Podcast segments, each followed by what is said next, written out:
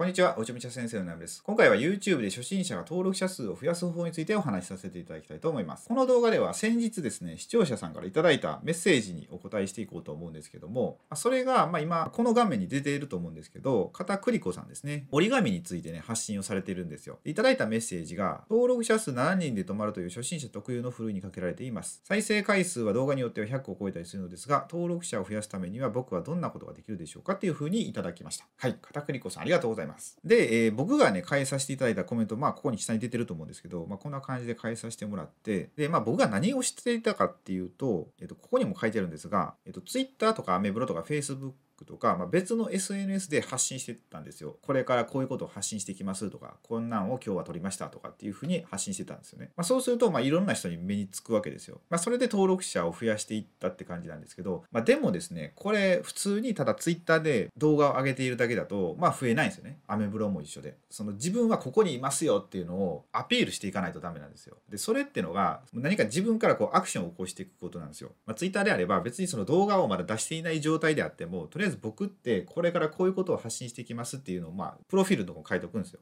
で、そういう同じようなジャンルの人のところに、まあ、行くんですよね。で、絡みに行って、フォローしたり、そのメッセージをしたりとか、いいねしたりとかするんですよ。まあ、それで相手の方がこっちに興味を持ってくれたら、フォローバックとかしてもらえるわけじゃないですか。で、そうやって、まあ、ちょっとこう、自分のコミュニティとかグループを作っていくんですよね。で、その後、自分が動画を撮ったとして、動画、こういう動画を撮りましたっていうのを、まあ、ツイートしますよね。でそしたらそういう方たちに見てもらえるみたいな。でそれで気に入っていただけたら、そのチャンネル登録してもらえるじゃないですか。まあそんなんであったりとか、まあアメブロでも一緒ですよね。アメブロで、まあ例えばもう動画を撮りましたっていうのがあったら、まあ、僕はこういう思いがあって、まあこういう動画を撮ってみたので、よろしかったらま見てくださいみたいな感じでこうあげますよね。で上げてでこれもやること同じなんですよその同じようなジャンルの人のところに行って、まあ、いいねしたりとかメッセージしたりとかあと読者登録とかしたりしてで、まあ、関係性をこう作っていくんですよねで興味を持ったら、まあ、YouTube の方とかにも遊びに来てもらえるじゃないですかでそうやって登録者を増やしていったみたいな感じなんですよ。だから最初の頃に YouTube の中だけで登録者を増やそうっていうのがね結構難しいと思うんですよ。今どんどん参入者も増えてきてるんで、まあ、それだったら違う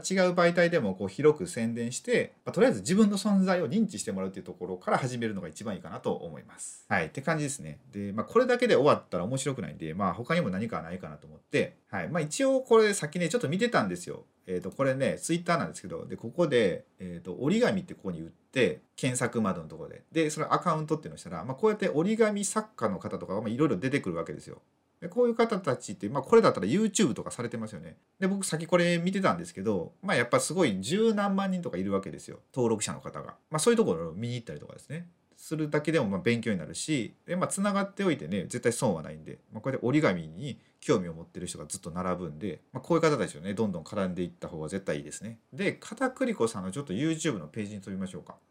でこれがですね、えーと、片栗粉さんのページなんですけど、まあ、こうやって見ていくと結構こう再生数あるんですよね100回とか超えてると思うんですよここら辺とか。こことか400回とかあると思うんですけどそうこうやってすごい再生回数あるのになんでチャンネル登録者が伸びないかっていうのは僕なりにすごい考えたんですよ。で他の折り紙のチャンネルとか見てたんですよね。だから結構あるんですよね。うんいっぱいその折り紙のチャンネルっていうのがだからまあライバルが多いのかなっていうのは思ったんですよそうしかもこれってなんかね他の方のメッセージとか見てるとあのコメントですね視聴者さんから頂いてるコメントとか見てると結構外国の方とかが多いんでその外国の方にも、ま伝わるようにしていくのはいいかなと思ったんですよ。まあ、って言ってもこうここ見てもらうと「How to make」ってこうあるんで、まあ、外国の方にも見てもらおうって、えされてると思うんですよね。そういうところを考えてで僕がちょっとまあ思ったことがあるんですよ。でそれを、まあ、ちょっとねお伝えしようかなと思うんですが、えーと、他のすごいね活躍されてるもう何万人もいるような方たちのチャンネルがこっちとかなんですけど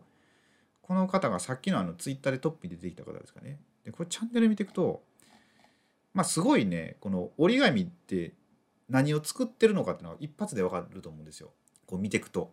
なんかあこういうのができるんだなみたいな。で他にもなんかねこう見ていくとこうパッと見あこういうのが作り方を教えてくれるんだみたいなのが分かると思うんですよ。あとこっちの方とか。そうそうでこれだったらなんか外国の方でもこうパッと見その文字とかじゃなくても分かるじゃないですか何を作ってるのかみたいなこの動画でこの作り方を教えてくれるんだろうなっていうのが多分分かると思うんですよね。でそういうのを考えると今片栗粉さんのを見ると結構こう文字大きくあるじゃないですか。で文字があって折り紙がどちらかというとちっちゃいですよね。こうなると外国の方が見た時に日本語がわからないからこう伝わらないと思うんですよそうだから結構ね逆に文字をちっちゃくしてその折り紙を大きく写した方が多分外国の方とかね見やすいっていうか何の動画かっていうのが多分サムネで一発でわかるんでその英語圏の方を狙ってくんだったら絶対ねそうした方がいいんじゃないかってちょっと思いましたそうあとですねえっとね片栗粉さんの動画を見てて思ったのがえっと、BGM ね流されてるんですよ。で BGM を流されてる方ってねいっぱいいたんですよね。その他のこうやって活躍されてる方の。で逆に全然 BGM なしの方がいたんですよ。紙を折る音だけみたいな。あと自分の声で説明してるみたいな。でこれはまどうかわかんないんですけど僕の一つの意見ですよ。僕の場合だとその紙の音ってすごい好きなんですよ。えっ、とね例えばここに今これ紙あるんですけどこのこういう音ですね。今の音よりもその本とかをこうめくる音ってあるじゃないですか。ああいう音ってすごい癒しってなるって思わないですか？だから僕は好きなんですけどで特に今 YouTube とかまあ世の中で流行ってるこの ASMR ってあるじゃないですか。これまだ日本語にはなってないんですけど、まあ、そうやってなんか脳とかがすごい癒される音例えば何かをこう咀嚼する音とかその食べ物をこうくちゃくちゃ噛むじゃないですか。あの音とかって意外と癒されるっていう、まあ、そういうのがあるんですよ。あとこのキーボード。これをここに今キーボードあるんですけどこれ今聞こえたかな？多分聞こえてると思うんですけどそういうこういう音とかを聞いてるとなんか癒されるっていうのがあるんですよね。そういう音が今流行ってるんでその BGM じゃなくてその紙を折る音。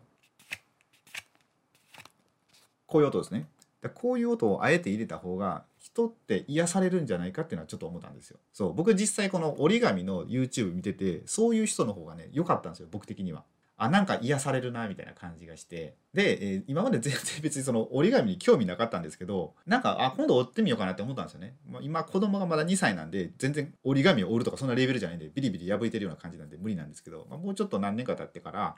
折り紙一緒にしたいなと思ったんでそうだからねその今の BGM ありバージョンとあとなしバージョン。でもし声も出していいんだったら声ありバージョンとかもこういろんなバージョンを作ってみて、まあ、試してみるんですよね。テストしてみてでどれが反応がいいかとかどうしたら再生数が伸びたとか登録者が増えやすいとかっていうその傾向をね掴んでいくとねそのチャンネルを大きくするねヒントになると思うんですよ。そう僕もね僕見てもらったら分かるんですけどめっちゃいろんなこと試してるんですよ。でどれが反応いいかなみたいな感じでいろいろやってるんですよ。そう。サムネを変えてみたりとか発信する内容そのものを変えたりとか。衣装ですよね。衣装僕最初私服だったんですけどこうやって今白装束着てみたりとかまあいろんなことを試してるんですよ。でどうしたら視聴者さんが楽しんでもらえるかとあと自分の存在に気づいてもらえるかですよね、まあ、そういうことを本当試行錯誤してねいろんなことを試してるんですよ。で今回僕ちょっとまあ自分の意見をお伝えさせてもらったんですけどこういうのも、えっと、1回10本だけ動画を出してみて試してみるとか。でそれがやっぱダメだったらまた違うバージョンを試してみるとかで。でそうするとね多分どっかでヒットすると思うんですよね。その折り紙業界でヒットしやすい動画みたいなのが。でそれができたらねすごい伸びるんじゃないかって思うんですよ。そうだから今まで折り紙の YouTuber っていうジャンルを全く知らなかったんで、まあ、今回見てみたらね